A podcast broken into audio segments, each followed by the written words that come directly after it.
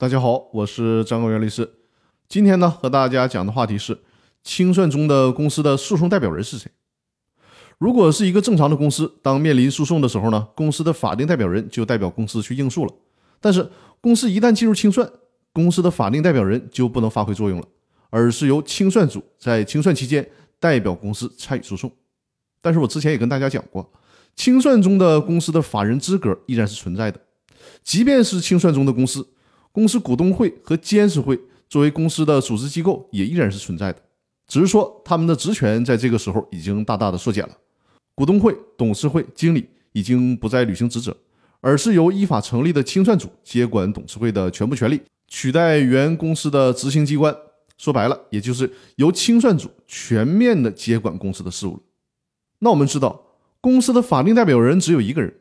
如果是一个正常的公司面临诉讼的时候，那么就由这个法定代表人去代表公司参与诉讼就好了。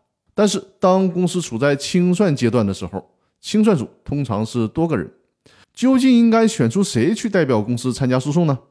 如果清算组只有一个人，那就好办了，不在此讨论范围之内。如果是清算组是多人组成的时候，应该怎么办？这个问题公司法里面没有规定。那好在公司法的司法解释二解决了这个问题，明确规定。应当由清算组负责人代表公司参加诉讼活动，因为清算事务应当由全体清算组成员共同决定，由清算组负责人代表执行。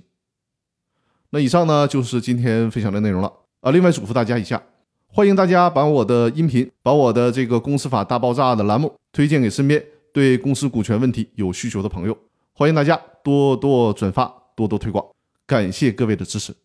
那好，我们下期节目继续。谢谢大家。